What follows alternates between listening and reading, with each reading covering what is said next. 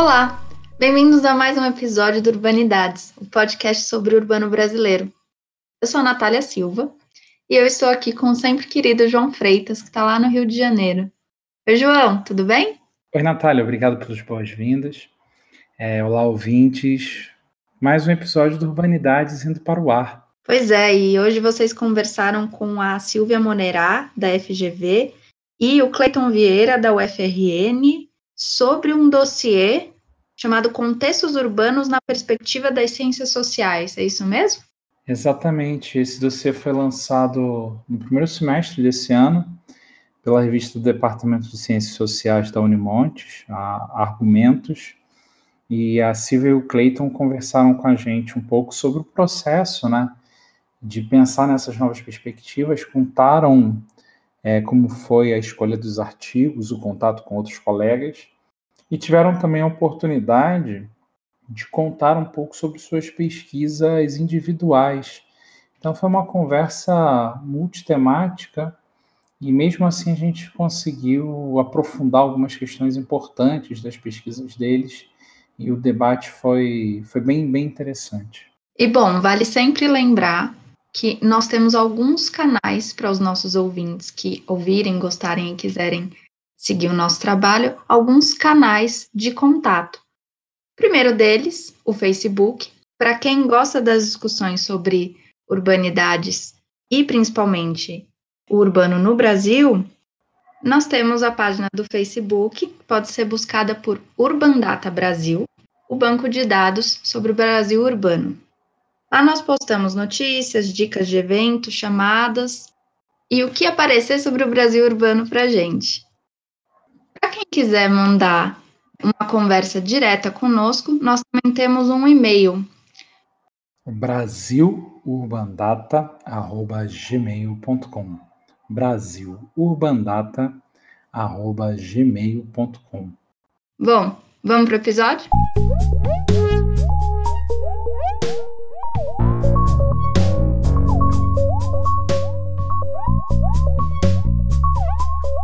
Olá, João Freitas aqui em mais uma entrevista para Urbanidades.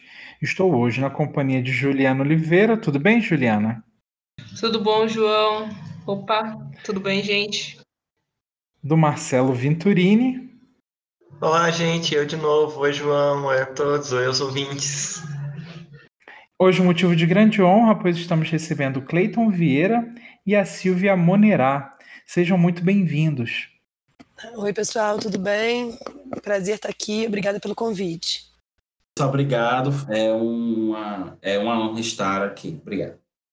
Cleiton e Silvia, geralmente a gente começa o nosso programa pedindo para que os entrevistados se apresentem, né? Contem um pouco da sua, da sua trajetória para os nossos ouvintes. Bom, meu nome é Cleito Vieira, eu estou terminando o doutorado em Antropologia é, Social aqui na UFRN, em Natal. Fiz também o meu mestrado aqui, pelo mesmo programa, e fiz a graduação em Ciências Sociais por outra universidade, que é a Universidade do Estado do Rio Grande do Norte, que fica localizada em Mossoró, do outro lado do estado. E desde o mestrado, eu venho, eu venho fazendo pesquisas em contextos urbanos e me preocupando como o objeto de pesquisa, né, no caso que eu tenho me dedicado principalmente a questões envolvendo saúde e política, quanto ao ativismo de pessoas trans aqui, e no doutorado eu tenho concentrado mais a pesquisa sobre saúde trans, envolvendo participantes que moram em Fortaleza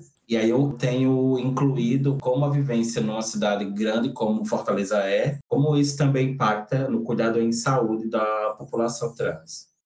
Oi, pessoal, eu sou Silvia, Silvia Maneirá, eu sou graduada em Ciências Sociais pela FRJ, pelo IFIX da FRJ. Fiz mestrado e doutorado em Antropologia Social no Museu Nacional, sob orientação do professor Gilberto Velho, onde eu estudei relações familiares de pacientes psiquiátricos, fiz trabalho etnográfico em serviços de atenção à saúde mental, localizados aqui no Rio de Janeiro. Concomitantemente ao meu doutorado, eu coordenei uma pesquisa, fui coordenadora de campo de uma pesquisa no Instituto de Psiquiatria da FRJ, que também era voltado para familiares de pacientes psiquiátricos de 25 centros de atenção psicossocial da, da região metropolitana aqui do Rio. Quando eu é, depois de terminado né, o, o, doutorado, eu trabalhei durante um ano no Observatório de Favelas, né, uma, uma, organização da sociedade civil aqui do Rio de Janeiro, localizada na favela da Maré, onde eu trabalhei com letalidade de adolescentes e jovens. Era um projeto de, de políticas públicas voltado para secretários, né, para instância municipal, e foi um projeto que, que a gente trabalhava no Rio de Janeiro, Bahia, Espírito Santo. Quando acabou esse projeto, eu comecei como meu projeto de pós-doutorado aqui na Fundação Getúlio Vargas em 2015, em que eu estava estudando familiares de, de oficiais do Exército. Então, hoje em dia, eu sigo né, estudando tanto na saúde, né, tendo, publicando e fazendo pesquisas na interface, né, junto com a saúde, quanto estudando também instituições militares. Então, hoje em dia, eu estou atuando nessa grande área de instituições totais, estudando relações familiares dentro de instituições totais. Poxa vida, gente, que legal. Agora, eu acho que é uma pergunta que não quer calar. Como que vocês se juntaram para fazer esse dossiê? Os dois com trajetórias tão diferentes, lugares diferentes, tem uma pesquisa que a única coisa que une é a saúde, né? Que ambos têm certa uma interface com a saúde, mas como é que vocês se juntaram para organizar o dossiê? Na verdade, o que nos uniu foi a família. Na ocasião, eu, eu participei de um, do seminário dos alunos do Museu Nacional, né, apresentando uma pesquisa sobre relações familiares de pessoas trans. Então, eu, eu discutia como a transição de gênero colocava os indivíduos em uma nova posição, né, de, tanto no, no seio da família como relacionado a, a, essa nova percepção de ser enquanto pessoa, que é uma, uma categoria tão cara à antropologia. E a Silvia era coordenadora dessa mesa redonda onde eu apresentei esse meu trabalho, que foi resultado do meu, do meu mestrado. E daí a gente ficou amigos e posteriormente a gente pensou esse dossiê e, assim, não especificamente sobre saúde, né, mas sobre questões urbanas que apesar de parecer não ser o nosso grande tema, tudo que a gente tem feito tem sido em contextos urbanos. Então a gente pensou justamente em fazer uma reflexão partindo do contexto urbano, como isso afeta diferentes objetos de pesquisa. Muito legal. Eu queria saber se vocês poderiam também explicar em linhas gerais em que consiste o dossiê Contextos Urbanos na perspectiva das ciências sociais. Então, eu e o Cleiton, a gente começou a pensar né, nessa ideia desse dossiê, justamente por, por essa ser, né, pela antropologia urbana ser a grande área, né, que, que nos une, para além né, das discussões mais específicas sobre saúde, né, que a gente, família, saúde, que são interfaces né, que a gente vem discutindo bastante, é pensar justamente na importância da gente continuar valorizando essa grande área que sempre foi tão importante na história das ciências sociais, né, no Brasil, principalmente a gente resgatar um pouco dessa história, né, a partir desse, dessa apresentação, contando um pouco como é que a antropologia urbana, ela, no fundo, sempre, desde o início das ciências sociais, ela foi alvo das, das discussões teóricas, metodológicas e empíricas né, nas ciências sociais, de maneira geral, e a importância dela para a antropologia, que é a área maior que, que nos une, né, a antropologia social. E aí a gente partiu dessa ideia e, enfim, lançou o, o dossiê e acabamos tendo como resultado né, esses, esses artigos né, que foram os escolhidos por nós para compor o dossiê, junto com a apresentação que a gente tenta fazer essa, né, esse panorama mais geral da, do, dos contextos urbanos na perspectiva das ciências sociais.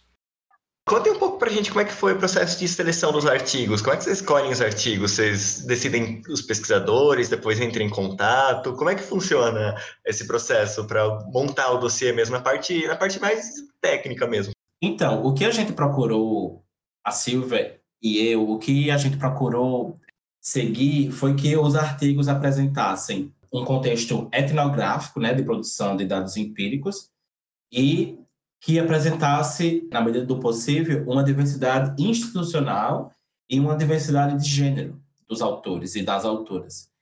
É, Cleiton e Silvia, na apresentação vocês falam da importância sobre essa prática antropológica, né? Vocês mencionam Franz Boas e Malinowski como, como fundadores dessa perspectiva epistemológica da etnografia e aí, pensando nessa, nesses contextos urbanos, das ciências sociais que vocês pretendem trazer aqui nesse dossiê, eu faço uma pergunta talvez não seja uma pergunta simples de responder, mas que pelo menos vai nos possibilitar pensar nessas questões.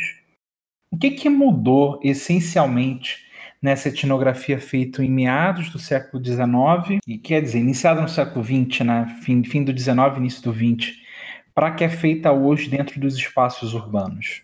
Então, eu acho que quando a gente vai tentando publicar né, e trazer trabalhos novos, né, feitos atualmente na, na, antropologia, na sociologia também, mas relacionados ao urbano, eu acho que foi o que a gente tentou colocar na, na apresentação. É como que o, os contextos urbanos eles estão em transformação, né? Então, o contexto urbano da, da virada do século passado para o século XX, do, século, do século XIX para o século XX, né, e a forma como a etnografia ela foi pensada, né, e Malinovski, boas, Hoje em dia a gente tem diversas transformações né, nos contextos nos quais a antropologia está sendo feita. Antigamente a gente já relacionava a antropologia quase que automaticamente ao estudo de povos distantes, o deslocamento né, para o exótico, para aquilo que é diferente. A antropologia urbana, e foi isso que a gente tentou mostrar no, no dossiê, ela também tem influências muito grandes né, de Zimmel, de Marx, Weber, de Durkheim. Então, o quanto que hoje em dia a gente consegue discutir, tentando trazer os preceitos teórico-metodológicos de Boas e Malinowski, de sair do gabinete, de fazer uma pesquisa que seja de longa duração, em loco, observando as transformações, né, as temporalidades da pesquisa, né, sendo tanto da relação do antropólogo com, ou, enfim, que é quem está fazendo trabalho de campo, com o saber né, dito nativo, e o deslocamento, o afastamento da sua, do seu local de origem origem, hoje em dia os contextos urbanos eles possibilitam que a gente possa estudar e fazer trabalho, uma etnografia de longa duração e tudo mais, mas dentro da nossa própria cidade, dentro dos nossos próprios contextos. O Gilberto Velho, que foi meu orientador, ele sempre falava que as sociedades são complexas porque os indivíduos são complexos, né? E o mesmo a gente pode perceber, né, o quanto que a gente vai percebendo a complexidade dos indivíduos que nos circundam, né? O quanto que a gente pode ter um contexto familiar, mas que a gente não ter conhecimento muito perto da gente. E eu acho que o que, então, eu acho que, que o que mudou foram os os contextos urbanos mesmo, cada vez mais complexos, cada vez para a gente ter os nossos CULA e a gente perseguir as nossas instituições, a gente e aí retomando um pouco né, do Zimmel e a questão né, do trânsito pela cidade, de como é que nas cidades complexas a gente é perpassado o tempo todo por diversas pessoas completamente diferentes, grupos, instituições, saberes, visões de mundo, crenças. E esse trânsito por essas diversas províncias de significado, elas vêm sendo problematizadas através desse olhar do, dos estudos urbanos. Então, a gente não tem como, na minha perspectiva, hoje em dia, de fazer trabalho de campo nas grandes cidades, sem, por um lado, retomar todo o saber, né, que é etnográfico, é a perspectiva de Boas, Malinowski, né, de sair do gabinete, de estar em contato com as pessoas, de tentar conhecer esse saber nativo, e ao mesmo tempo a gente não tem como fazer trabalho etnográfico hoje em dia sem retomar também os clássicos da sociologia, Marx, Weber, Durkheim, Zimmel, e entender o quanto que as formas de sociabilidade atual, cada vez mais elas são perpassadas pelas dinâmicas que são dinâmicas das sociedades modernas dinâmicas das metrópoles, né, e desses grandes contextos né, urbanos. Então, acho que hoje em dia a gente pensar o trabalho né, nos, nos, grandes centros urbanos, a gente tem que conciliar essas duas grandes né, perspectivas dos, dos, nossos clássicos, né, sejam sociológicos ou antropológicos. Eu queria adicionar que eu acho também que as, as cidades mudaram, né, os contextos mudaram, mas também mudou a antropologia e a sociologia. Né? Eu acho que essa transformação epistemológica que a antropologia né, e ciências sociais como um todo sofreram, né, principalmente no decurso, né, desde nesse século inteiro, desde o começo do século XX, é essa transformação dessa consciência epistemológica, que de uma maneira ou de outra, os contextos urbanos sempre estiveram presentes nas pesquisas antropológicas, mesmo quando Malinowski está estudando os troiandeses na Melanésia, ele está lidando com questões de sua cidade de origem, ele está lidando com a colonização, ele está ligando com circulação de pessoas, de ideias, todas questões que hoje são caras para pesquisas em contextos urbanos. Então, creio que essa transformação epistemológica também é muito importante E uma coisa que a gente também precisa ter em mente é que há no Brasil hoje diferentes tipos de cidades, né? Cidades de pequeno porte, de grande porte, cidades que ainda contemplam uma relação muito mais forte com o cenário rural. E aí a gente pode pensar que essas fronteiras entre rural e o urbano, elas são muito porosas, né? Elas elas são determinadas através das trajetórias dos indivíduos, porque hoje não podemos mais determinar que uma região é rural porque não tem rede elétrica, porque não tem acesso à TV, à internet, ou a, certos, a certas tecnologias que tiveram a marca do cenário urbano. Então, isso também nos leva a pensar como essas fronteiras, elas se atualizam a todo momento, mas elas também são muito importantes de serem percebidas a partir do porte da cidade. Se uma cidade tem 40 mil habitantes, as questões que ela vai colocar em relação, por exemplo, a uma cidade de 3 milhões de habitantes, elas vão ser diferentes, mas isso não implica a perda da questão urbana, né, da expansão, seja dos grupos que se formam na cidade, seja na forma como o deslocamento das, das pessoas acontece. Então, é como a Silvia falou, a questão da transformação permanente, dessa mudança permanente ela é muito importante para o estudo dos contextos hoje, né, das cidades. Ah, e só para complementar uma última coisinha, lembrando também que, que como a gente colocou também no, na apresentação do dossiê, é lembrando também que os estudos da Escola de Chicago e também de Manchester, eles estão acontecendo também nessa passagem para o século XX, né? Então, assim, é como o Clayton falou, desde uhum. o do início, então, assim, se a gente tem todas essas transformações que a gente está enfatizando agora, também tem essas permanências, né? Como o Clayton já pontuou, desde o início né, das ciências sociais como uma disciplina, né, como uma ciência, os contextos urbanos eles já estão sendo o foco de estudo, né? Seja na escola de Chicago, seja na escola de Manchester, ou é, essas influências da sociologia. Então, por isso que eu acredito que seja fundamental a gente continuar pautando a importância dos estudos urbanos e tentando entender como é que os, os novos pesquisadores, né, os jovens pesquisadores, estão olhando para esse campo atualmente. Né? Eu acho que talvez poderia ser legal para vocês agora, para a gente ainda concluir a parte do dossiê, se vocês comentassem um pouco dos artigos. Eu sei que como vocês só leram para publicar, né, que vocês escreveram, talvez não tenham tanta afinidade, mas só comentar um pouco, falar o título de cada um, pesquisador, assim, e mais ou menos dar uma leve explanada para os nossos ouvintes, para eles irem atrás e terem, enfim, uma noção do que, que se trata, para aguçar a curiosidade deles para procurarem depois. A questão dos artigos, como a gente falou, a gente tentou privilegiar uma diversidade de temas, né, dentro da medida do, dos artigos aprovados, e de uma diversidade institucional e, na medida do possível, de uma diversidade de gênero, que isso também é uma, é uma questão importante para a gente, e eu imagino que precise ser para todas as ciências. Então, essas questões que todos esses artigos abarcam acabam sendo questões de interações sociais no âmbito de problemas mais gerais que tenham se erigido de uma maneira que tem algum impacto na cidade. Então, a gente tem aqui o trabalho, eu vou falar aqui na ordem como ele aparece no sumário, né? Tem o trabalho do João Pedro de Lima Campos, né, que é sobre o viaduto do Minhocão em São Paulo, que eu imagino que os ouvintes que moram em São Paulo tenham, alguma, tenham uma boa opinião e forte opinião sobre o viaduto do Minhocão, né? então, é uma, uma obra que divide opiniões na cidade e que precisa ser olhada de uma maneira que não dê espaço a obviedades. Ah, o viaduto é ruim, o viaduto é bom, mas o autor está se preocupando com outra questão aqui. Ele quer mostrar como o viaduto ele cresce no sentido da imagem e do status, enfim, como ele, ele começa a surgir como um, um planejamento urbano mal sucedido, mas que não implica uma ausência de um uso desse espaço pela população de São Paulo, né? Que aí vai abrigar no seu entorno questões importantes de sociabilidade, de vida social, que vai trazer justamente o Estado e aí, pensando realmente o Estado não como essa figura monolítica, mas né, diferentes setores estatais, como o Estado aparecer para as pessoas, e aí falando do que as pessoas têm a opinião sobre o minhocão, ah, a culpa é do Estado e tal, mas do fato de planejamento.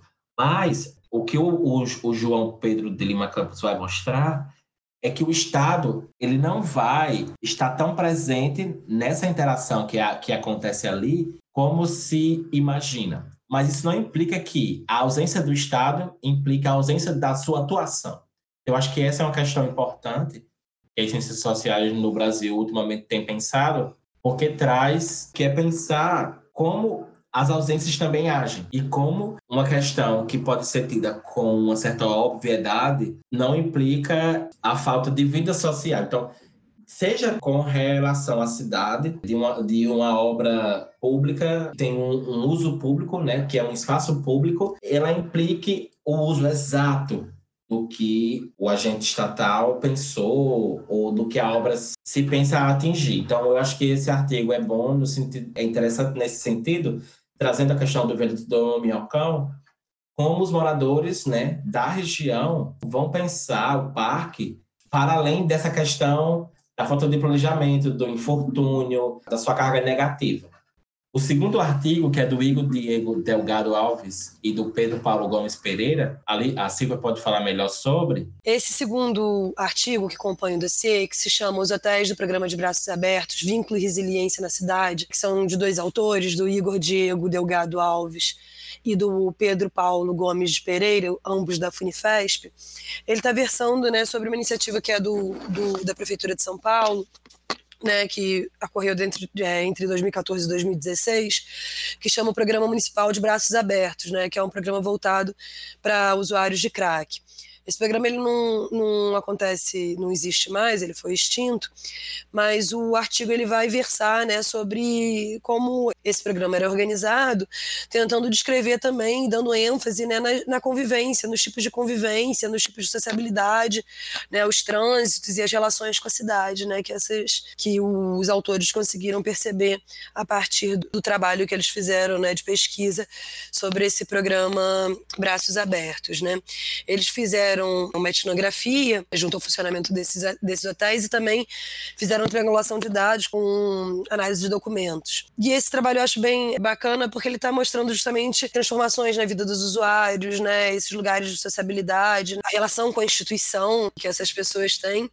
E analisando a partir de uma perspectiva também que relaciona com a questão das políticas públicas e uma perspectiva mais institucional também, voltada para o tratamento, né, para essa, essa interface com a saúde, mas também com a dimensão né, mais institucional e dos lugares de sociabilidade pelos quais essas pessoas transitam. Bom, o próximo, o próximo artigo, que é do Rogério Lopes Azizi e da Beatriz Klimek Gouveia Gama, que é esse artigo chamado Doenças da Civilização, você pode curá-las? Representações sobre cidade, natureza e saúde entre classes médias urbanas. Que são dois autores um vínculo com a UERJ, esse artigo ele não tem uma produção etnográfica em si, mas a gente considerou ele ser importante de incluir porque a civilização é um grande tema e um objeto de engajamento da conformação de cidades, né? Por quê?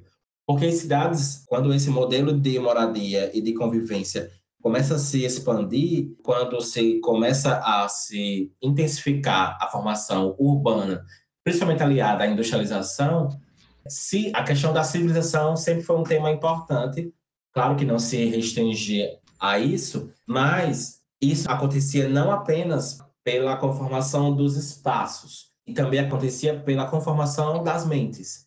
E aí, esse texto é bacana nesse sentido, porque analisa esse livro do Boris Sokolov, que é Doenças da Civilização, você pode curá-las, que ele dá conselhos de como gerar esse bem-estar, gerar essa saúde positiva. Então, a saúde também fa faz parte desse processo civilizatório, que está dentro da conformação de uma vida urbana, urbanizada. Então, o artigo ele não se restringe né, à leitura do livro, né, análise, mas ele vai também analisar material publicitário que envolve questões ligadas ao tratamento da depressão.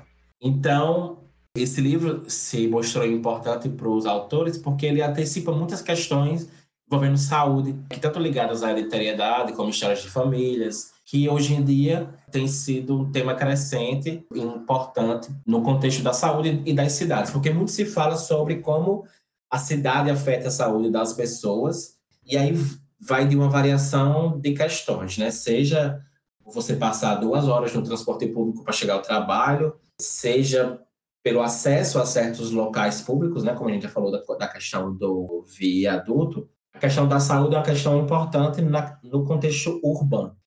Então, esse próximo artigo é do Antônio Lucas Cordeiro Veste Feitosa. É um artigo que é sobre o bairro de, do Juazeiro do Norte, no Ceará, que é o estudo do bairro. E aí, essa é uma questão cara, tanto a sociologia urbana brasileira como a antropologia, principalmente se nós lembrarmos dos estudos de comunidade, que não é a mesma coisa, claro, mas que tem essa delimitação de uma região, né, que geralmente tem sido de pequeno porte, e aí lembra muito com esse estudo do bairro, que é entender o lugar social né, desse bairro chamado Frei Damião, na cidade de Juazeiro. E aí, eu não sei se os ouvintes conhecem, mas a figura de Frei Damião é uma figura muito forte né, no Ceará, que é essa figura que, que foi beatificada localmente e que constitui o nome desse bairro. O bairro ele tem uma ocupação ilegal, e o autor, o Antônio, ele, ele percebe que se poderia falar de uma região moral.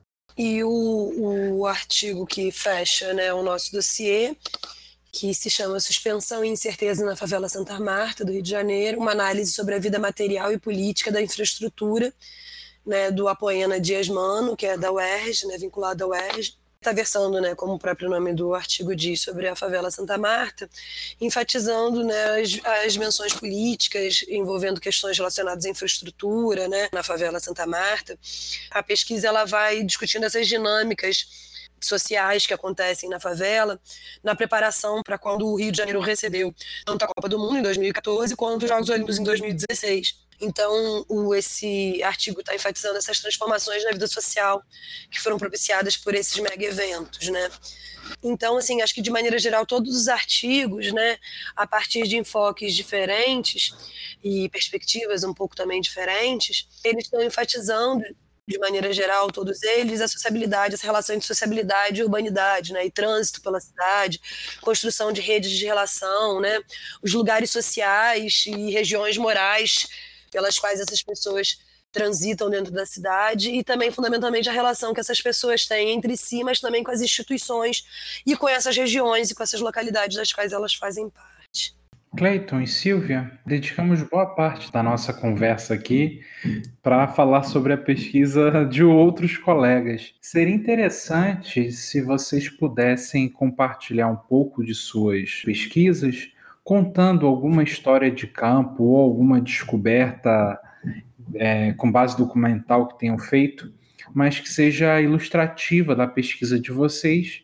E se quiserem contextualizar também, fiquem à vontade. Então, eu fiz campo em Fortaleza, né, que é uma cidade de quase 3 milhões de pessoas, né, pensando aí também a região metropolitana, é uma cidade que eu, que eu costumo pensar que tem uma que tem uma vivência social bastante bastante antiga, né? É uma região que tem um engajamento desde a colonização, passando pelo Império e do começo da República, é uma região que se urbaniza, aliada a outros fenômenos que aconteceram no Rio de Janeiro, em São Paulo, e que aconteceram em outras cidades brasileiras, que é pensar a cidade dentro dessa modernidade. Então, se constrói teatro, moderniza vias de acesso, etc.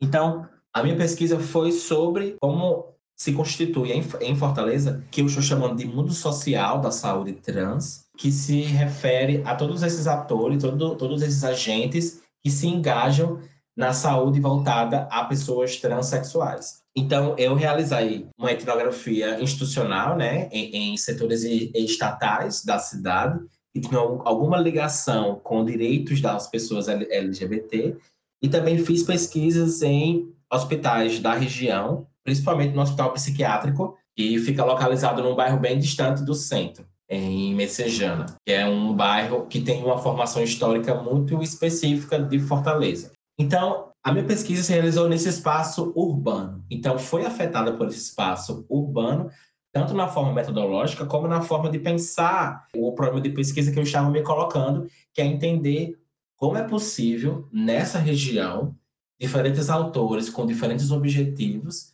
embora partam de questões muito similares, mas que se diferenciam a partir do, lugar que esses atores se colocam, né? Seja um profissional da medicina, seja um profissional da psicologia, seja um funcionário do Estado, seja um paciente, né, que, que demanda uma transição de gênero supervisionada por um profissional da saúde, sendo ele ou não um ativista, né, que se defronta com o Estado para a conformação desse cuidado, tudo isso é afetado pela vivência na cidade. E aí eu não tive nenhum contato com questões rurais, né, que sejam próximas. É uma cidade muito urbanizada, é uma cidade grande nesse, nesse sentido.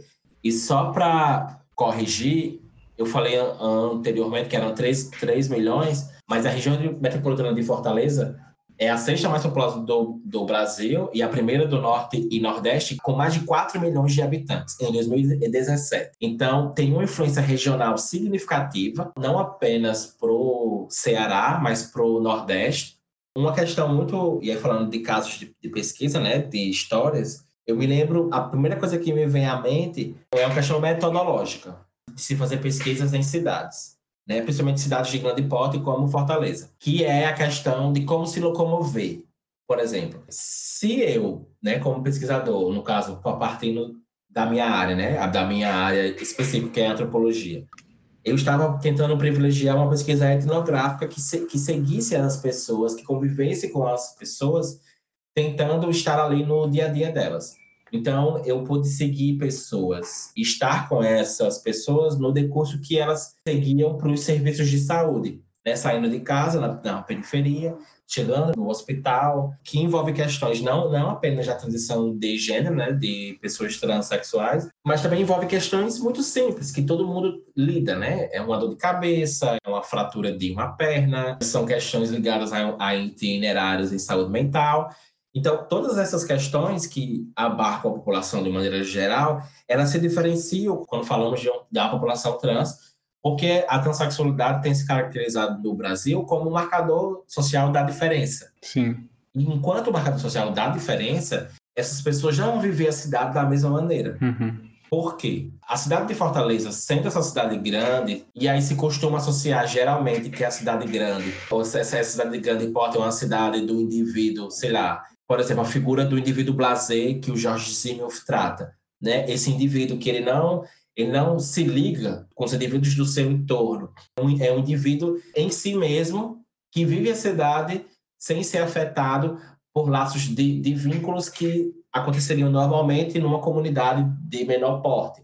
E evidentemente que esses, que esses autores né, da, da virada do, do século passado estavam pensando essas questões justamente pelo crescimento da industrialização que estava afetando a vida social. E aí isso ficou muito evidente naquela época, porque os indivíduos estavam ligando com uma industrialização, que era algo que, no porte que atinge, no final do século XIX para começo do século XX, são questões que mudam o dia a dia das, das pessoas e aumentam a migração para regiões urbanas, e aí se tratando de Europa, né? E posteriormente de, dos Estados Unidos, que é algo também que o Brasil vivenciou e, e vivencia.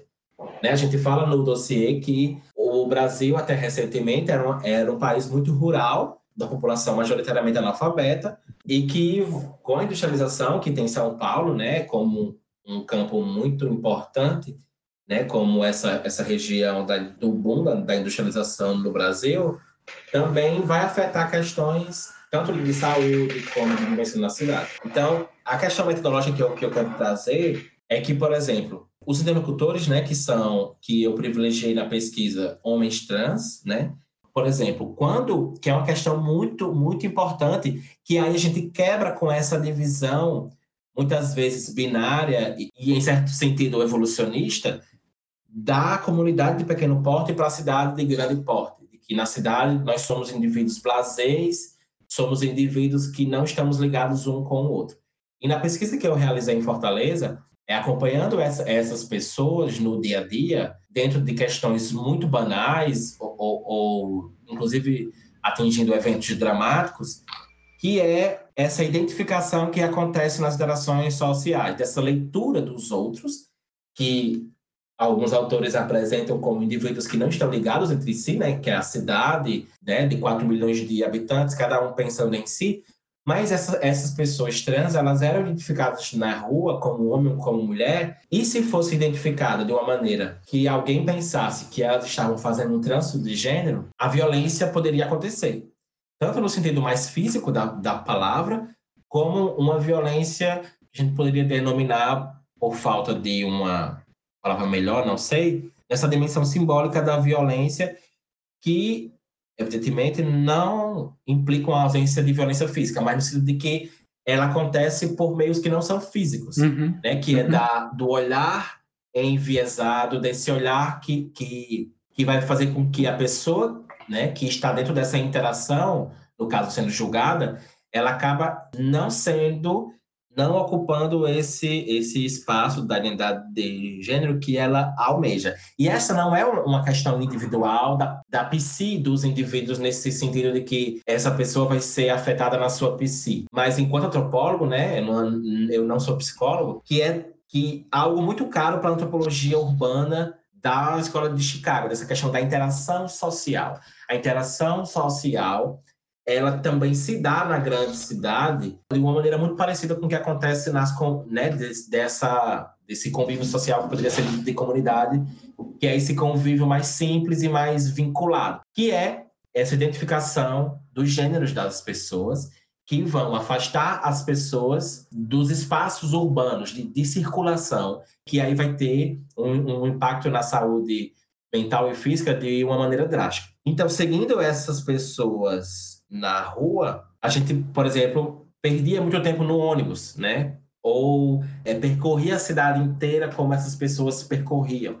Então, da mesma maneira que as pessoas são afetadas no cenário urbano de grande porte pela questão do transporte, né, desse fazer esperar, a pesquisa também era obrigada a esperar o tempo dos transportes, o tempo de percorrer a cidade. Então, da mesma Claro que eu não estava lá como morador de Fortaleza, inclusive eu, eu moro em Natal. estava lá apenas para fazer a pesquisa. Mas a pesquisa ela é afetada pela forma como a cidade se organiza. Sim. E aí, falando para os pesquisadores mais jovens, né, que estão começando a escolher o, o, tema de pesquisa, ter isso em mente, que a vivência da, da região, né, desse locus de pesquisa, vai afetar a metodologia da pesquisa. E aí é importante pensar estratégias de abordagem e também lidar com essas frustrações do tempo, lidar com essas definições que podem ser evolucionistas e que podem ser binárias, que não cabem quando você vai a campo, no que você consegue observar no dia a dia.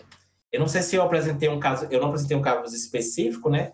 Eu, eu quis trazer essa questão mais, mais geral, metodológica, para a gente pensar a cidade. encarar, encarar a cidade como um personagem, de certa forma, né, Clay? Uma personagem da pesquisa. Isso, porque a grande questão da antropologia urbana, claro que tem várias, várias questões, mas, e aí lembrando do Gilberto Velho, né, que é esse grande nome da antropologia urbana brasileira, quem ajuda a institucionalizar a antropologia urbana no Brasil, que é esse estudo da sociedade nacional, em contrapartida a esse estudo das populações indígenas, não encontra partida, mas como algo que também se soma. A cidade é vista como um ator, e aí esse agente vai afetar todas as questões que acontecem na cidade, como vai ter também a sua questão própria, que a questão da expansão urbana é uma questão muito, muito cara, e também a questão, por exemplo, de você, quando estiver fazendo pesquisa, olhar para a cidade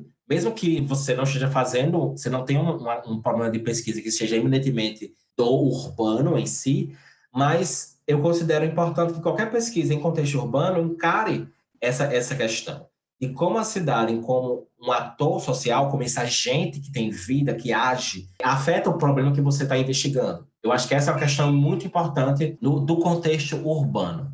Silvia, você tem uma história para compartilhar conosco? Eu pensei também, assim, nessa mesma linha do, do Clayton, acho que eu me inspirei por ele, pensando questões mais metodológicas, também mais gerais de pesquisa.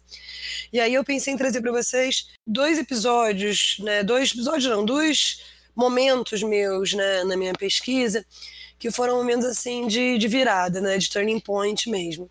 E queria relacionar esses momentos à discussão, como o Cleiton também já, já lembrou aí o nome do Gilberto, né, Gilberto Velho, que foi meu orientador, trazer um pouco da discussão sobre subjetividade, intersubjetividade, né, e a necessidade de reflexão sobre o papel do antropólogo em campo, né, os nossos vieses, né, baias de pesquisa, enfim, e as diferentes possibilidades de, de entrada em campo e também de como que a gente vai ver o nosso campo. Né? Então, discutindo essas, essas, essas diferentes possibilidades de entrada em campo e de como que o nosso campo, também nos termos de Gilberto Velho, nosso campo de possibilidades e nossa visão de mundo interfere na relação que a gente tem com, com os nossos interlocutores de pesquisa, né? Então, quando eu estava no, no último ano do meu doutorado, no ano de 2012, eu primeiro descobri que estava grávida e eu estava discutindo relações familiares de pacientes psiquiátricos, né, em dois centros de atenção psicossocial, um público e um particular, localizados aqui no Rio de Janeiro. E o que aconteceu que foi quando eu estava no último ano do doutorado, eu descobri que eu estava grávida e eu percebi, em primeiro momento, né, que muito das, da, das entrevistas que eu tinha feito com as mães, os dados, anotações de campo, enfim, principalmente quando se discutia a culpabilização da família, que isso é um senso comum muito frequente, não só fora do ambiente institucional, né, voltado para a saúde mental, mas de maneira geral um senso comum de que famílias doentes adoecem as pessoas, né, que uma pessoa doente nasce no meio de uma de uma família doente. E isso era uma coisa que, enfim, eu escutava, me incomodava, mas eu não dava, acho que a devida importância para essa discussão antes de me tornar mãe. Né, quando eu engravidei, eu engravidei no último ano do doutorado, e quando eu estava com quase quatro meses de gestação, meu orientador faleceu. Gilberto morreu repentinamente, enfim, colocando fim né, ao processo de orientação que já estava quase concluído, já estava com o capítulo pronto, enfim, já estava com a boneca da tese já pronta e organizada. E aí esses dois acontecimentos, né, tanto a orfandade intelectual, se a gente pode chamar assim, né, com, com a morte do Gilberto, que era o meu orientador já desde o mestrado, a gente já tinha uma relação de orientação muito próxima e eficaz, bem, bem produtiva. E o fato de ser mãe me desestabilizaram e mudaram um pouco, assim, o Gilberto morreu, eu fiquei muito tempo sem conseguir pegar também direito e escrever, lia os cadernos, os cadernos de campo, escutava as entrevistas, as transcrições e tudo mais mas fiquei meio, né, assim, com um certo bloqueio. E aí, depois, quando eu resolvi finalmente tomar coragem e, e, continuar com a escrita da tese, o fato de eu ter me tornado mãe mudou muito a minha visão, né? Então, assim, como eu entendi a fala das mães, como eu escutava né, as narrativas sobre culpabilização, mesmo que elas se sentiam culpadas, né, por, por, seja pela transmissão de determinados genes que possibilitaram né, que o filho ou a filha né, tivessem algum transtorno mental diagnosticado, ou a própria ideia de que muitas vezes elas também acreditavam de que era algum acontecimento na infância, enfim, as explicações da origem da, da doença mental, que é, nunca foi uma coisa que eu, que eu busquei em campo, né, mas era uma coisa que reaparecia constantemente, principalmente na fala dessas mães. Então, assim, o que eu queria salientar né, nessa, nessa última parte né, da nossa entrevista é justamente como que a gente tem que atentar né, para essas, para o nosso campo de possibilidades, para a forma como a gente interage em campo. Então, o fato de eu ter me, ter me tornado mãe fez, em primeiro momento, com que eu conseguisse acessar de uma outra forma a narrativa dessas mães e tentasse buscar outros significados inscritos nessas, nessas mesmas entrevistas que muitas já estavam gravadas e que eu só, só escutei de uma outra maneira, né? E o fato de eu, ter, de eu ser mãe também possibilitou uma outra forma de entrada em campo. Né? Eu tenho um artigo que se chama Entre Malucos e Milicos: Etnografia, Estereótipos Familiares e o Papel da Mulher nas Relações de Cuidado, que discute justamente isso. Assim, quando eu entrei no campo, né, saindo do, do doutorado, eu tive um ano de afastamento ainda dessas discussões sobre família e retomei as discussões sobre família no meu pós-doutorado aqui na Fundação Getúlio Vargas, mas a partir da entrada no campo com oficiais do Exército, né? também, enfim, de, num campo mais amplo, continuando discutindo instituições totais, mas em campos que são considerados muito diferentes, em certa medida considerados até opostos, né? Então, no senso comum, acredita-se, como eu disse, né, que de maneira geral as famílias doentes é que fazem com que o indivíduo venha a manifestar algum tipo de transtorno mental né, ao longo da sua vida, ou seja, por ser muito simbiótica, ou por ser, enfim, questões né, relacionadas a maus tratos, agressividade, abusos e tudo mais. Mas a culpabilização geralmente recai sobre, sobre a família enfim, né, no campo com os pacientes. E eu uso malucos e milículos partindo né, de estereótipos, né, de categorias que são estereotipadas, mas que são muito usadas em campo. Então também já começo discutindo justamente é, essas categorias né, que a gente trata como acusatórias, só elas são muito presentes em campo e a gente tem que levá-las a sério, tem que entender, né? o que, o que, que os, os, nossos interlocutores estão querendo dizer quando acessam essas categorias. Mas então, esses dois campos, dos pacientes psiquiátricos, que são considerados de maneira geral pelo senso comum como caóticos, desorganizados, doentes, né? E o campo dos, dos militares, né, que a princípio são hierárquicos, organizados, disciplinados, né, ordenados, né, e eu vou discutindo justamente como é que nesses dois campos, se eu quero estudar família, se eu estou querendo acessar, né, os saberes, o que eles entendem por família, como são essas famílias e quais são os significados, né, nativos, né, nesses dois campos, eu tive que ter estratégias diferentes, né? Se quando eu entrava no, na, na, no serviço de atenção psicossocial e a primeira coisa que vinha a mim sempre era os problemas relacionados à doença e tudo mais, eu estava dentro de um hospital, estava dentro de, uma, né, de, um, de um serviço de atenção né, para pacientes psiquiátricos, então o, o, o, a doença é um dado, né, um dado que une todo mundo ali de maneira geral, o diagnóstico, né, que uniu, que fez que todo mundo estivessem ali. E eu tinha que justamente criar estratégias para conseguir ir na casa dessas pessoas, sair da instituição, ir na casa dessas pessoas e escutar também sobre outras dimensões, né, festivas, recreativas, afetuosas dessas relações que existem, mas que elas não vêm no primeiro momento. No campo com os militares era o contrário, né? Eu começava a me aproximar das minhas interlocutoras, né? Meu campo foi com esposas de, de oficiais do Exército de duas gerações, tanto de oficiais da ativa quanto da reserva, né? Já aposentados. E a princípio só, não, minha família é maravilhosa, é ótima, família de comercial de margarina e não tem, não vinha nenhum conflito, não vinha nenhuma questão, mas não precisa ser especialista nem estudar família para saber que qualquer família vai ter sempre conflitos e problemas e questões e que para um trabalho que vai discutir família eu tenho que também conseguir acessar essas questões. E foi justamente pela maternidade que eu consegui fazer com que essas mulheres eu não tinha nenhum contato prévio com esse campo eu não, não tenho familiar nenhum militar eu nunca estudei em colégios militares enfim eu não fui socializada no universo militar. Então, quando eu chegava para essas exposições, elas me vinham como uma pessoa de fora, né?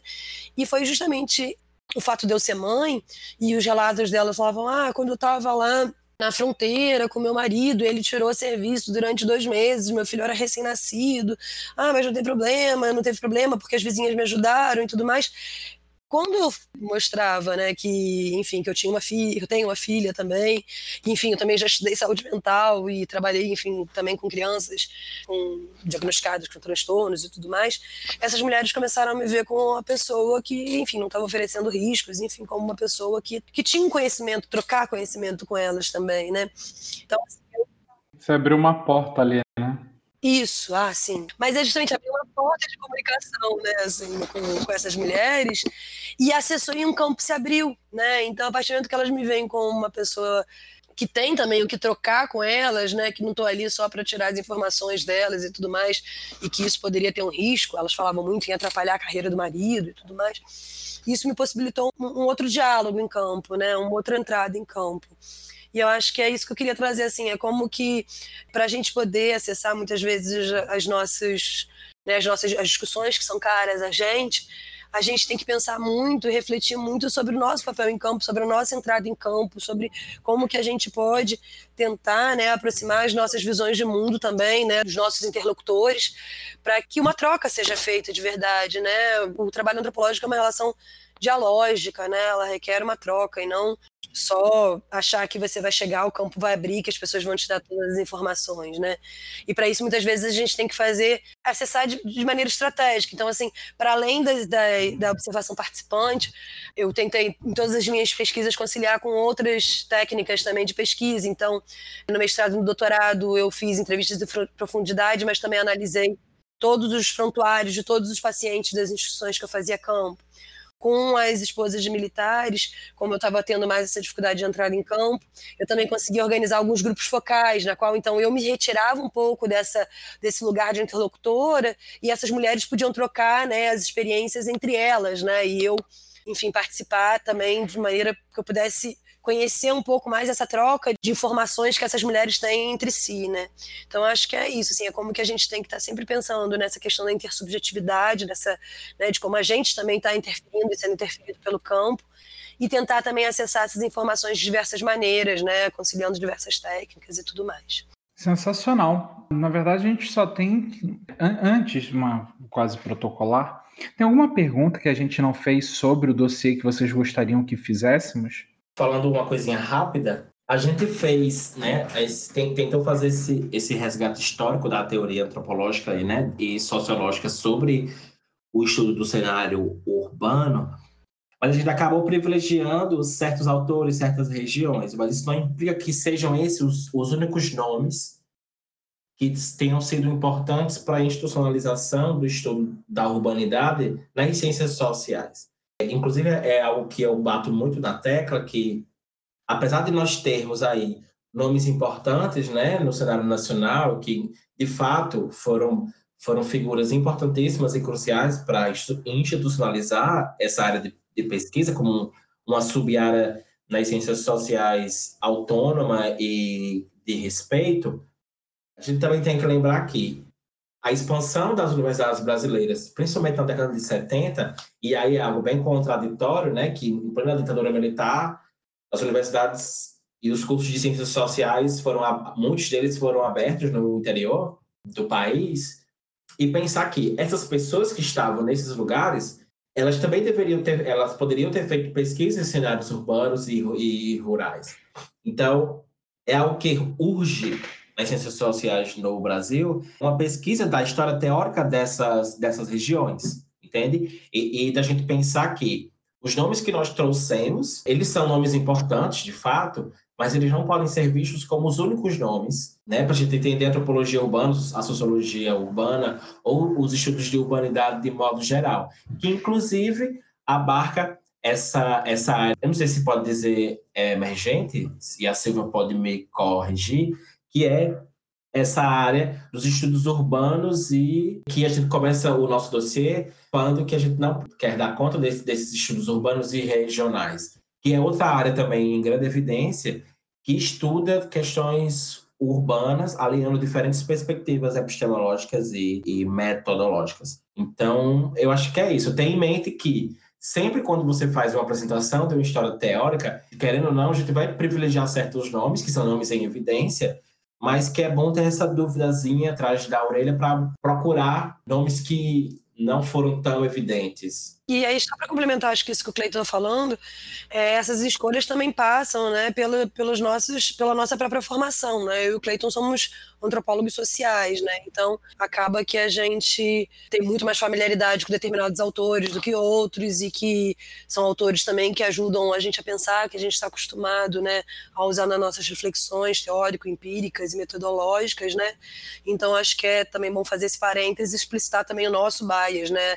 Como, como a gente, para conceber esse, esse dossiê, a gente também está falando de um determinado lugar que é da antropologia social. Né? A gente, o nosso olhar também é recortado né, por esse viés.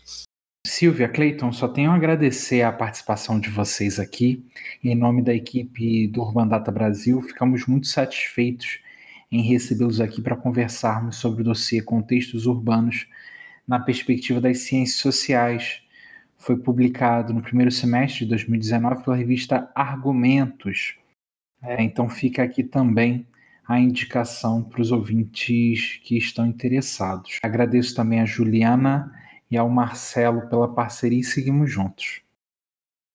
Bom, acho que a gente também gostaria de agradecer muito aos pesquisadores e dizer que Bom, eu espero que futuramente, talvez na próxima temporada, a gente os chame individualmente para eles comentarem mais sobre a própria pesquisa, né? Porque os dois temas são muito legais, sobre saúde trans e sobre, enfim, hospitais psiquiátricos, são coisas muito legais que eu acho que a gente deve, deve dar mais espaço. Então, talvez futuramente, espero que eles estejam dispostos a voltar aqui. E agradecer por essa, por essa, essa entrevista sobre esse dossiê, foi muito boa a conversa e e agradecer a todos que ouviram a gente também. Ah, eu sigo na mesma linha do Marcelo aqui, só agradecimentos. Muito obrigado, Cleiton e Silva, por reservar esse tempinho aí, falar sobre a pesquisa de vocês, sobre o dossiê. Foi muito legal. João também, muito bom aqui. E Marcelo, né? Muito obrigada, gente, por estarem me acompanhando aí nessa entrevista. Bom, eu que agradeço né, o convite do Urban Data.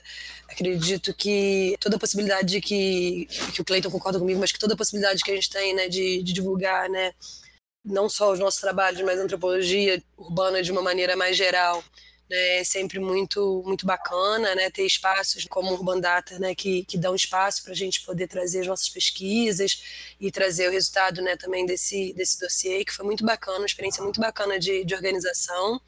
Então pode contar comigo, e acredito que com o Cleiton também, né, sempre que precisarem, estamos aí para isso.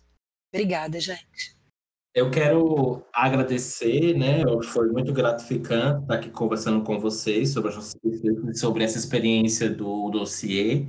E quero também lembrar de agradecer ao Gustavo Dias, que é o editor da revista Argumentos, que está ligado ao, Departamento de Ciências Sociais da Universidade de Montes Claros, em Minas Gerais, que é uma revista que tem crescido bastante e eu, inclusive, sugiro que os ouvintes possam visitá-la e possam se interessar em enviar trabalho, né, fazendo já uma propaganda, e dizer que eu, eu também estou a, a, aberto né, a, novas, a novas parcerias, a, nossas, a novas conversas, e parabenizar o Urban Datas e o podcast Urbanidades, que eu acho que é uma, é uma iniciativa muito bacana, que eu acho que deve ser incentivada, deve ser financiada, né? Que eu acho importantíssimo para a gente também dar esse retorno das, das, nossas pesquisas para a sociedade em geral.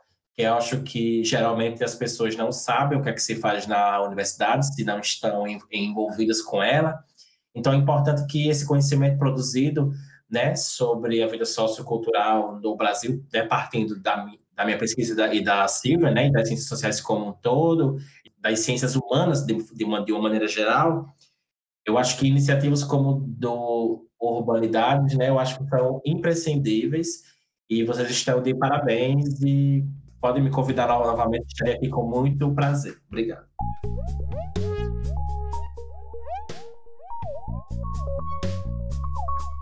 Conte um pouco pra gente como é que foi.